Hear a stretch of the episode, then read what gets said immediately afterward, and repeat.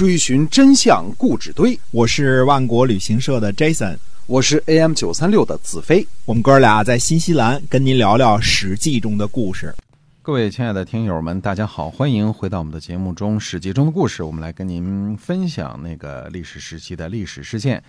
今天我们来继续讲商鞅变法，那么是由新西兰万国旅行社的 Jason 为您讲的。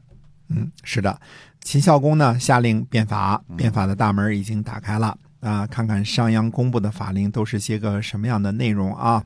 呃，第一呢是连坐，让老百姓呢五家编为一五，十家编为一十，呃，一家犯罪，五家或十家一起惩罚。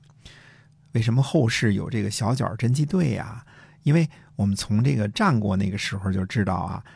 如果人只是管好自己，那是远远不够的。因为隔壁邻居的这个熊孩子犯了罪，可能导致呃隔壁老王被杀。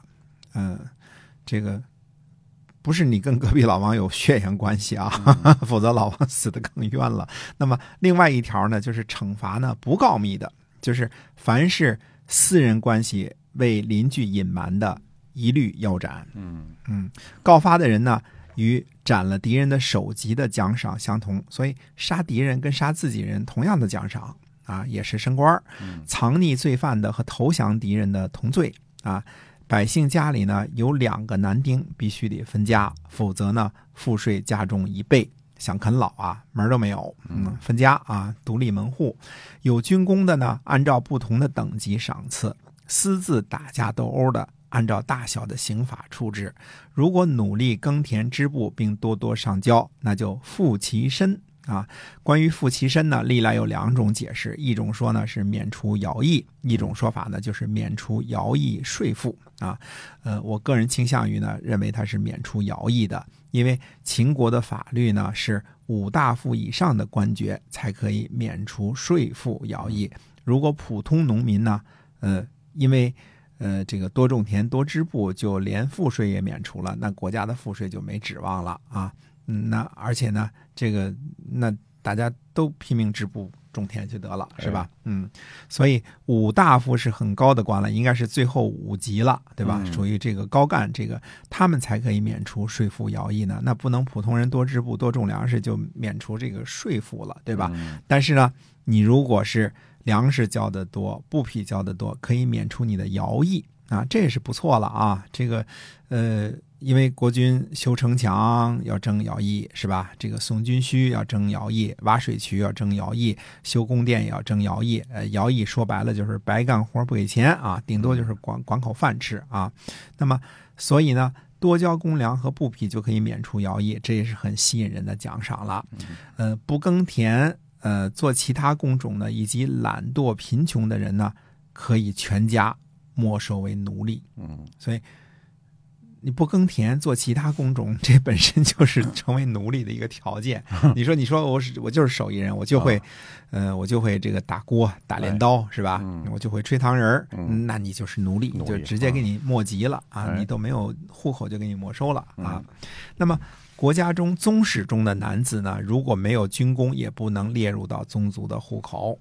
以爵位、田宅多少来分别呢高低贵贱，个人家里臣妾的等级呢，用衣服来区别啊。有军功的呢，呃，荣耀显贵；没有军功的人呢，就算有钱也没有尊荣。商鞅的这个法令呢，已经写好了。但是呢，尚未公布。商鞅呢，在都城的南门立了一个三丈的木头，就说呀，谁能够把木头搬到北门去，就给十金。啊，不知道十金是多少钱啊？反正一笔不小的数目啊。老百姓呢就觉得奇怪，但是呢，没人动手，怕是套路嘛，对吧？对，嗯，骗了。哎，于是呢，商鞅呢又把赏格呢提高到了五十金。终于呢，有个胆大不要命的，看在五十斤五十斤的这个份儿上啊，干了啊！结果呢，商鞅马上拿出来五十斤奖赏给他，这下就轰传开了。这就是一个现在来说，这就是一个营销，对吧？啊，很好的一个营销啊。那么商鞅呢，要的就是这个效果，就是取信于民，这叫立木为信啊。这个字的由来啊，大木头呢搬走了，五十斤呢给了，这之后呢，下令变法。于是，呃，正式宣布执行新法，国都中人呢，这个说这个新法不好的人有数千人啊，数千人啊，呃，在这个时候呢，嗯、出了一件什么事儿呢？太子犯法了，有意思啊，嗯嗯，这个商鞅说呢，说法令得不得到执行，都是因为有人从上面犯法，准备用法律条文呢去处罚太子。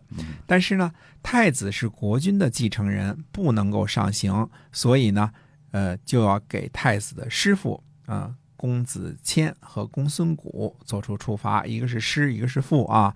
呃，给这个公子谦呢动了异刑，这个异呢写作鼻子的鼻，右边一个利刀，这是什么刑法？大家猜猜啊？这个会意一下啊。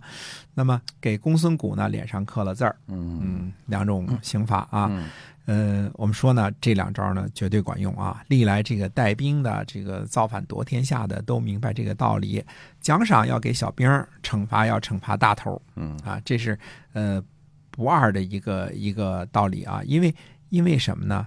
呃，为什么要把这个奖励给小兵儿，这个惩罚要惩罚那个大头呢？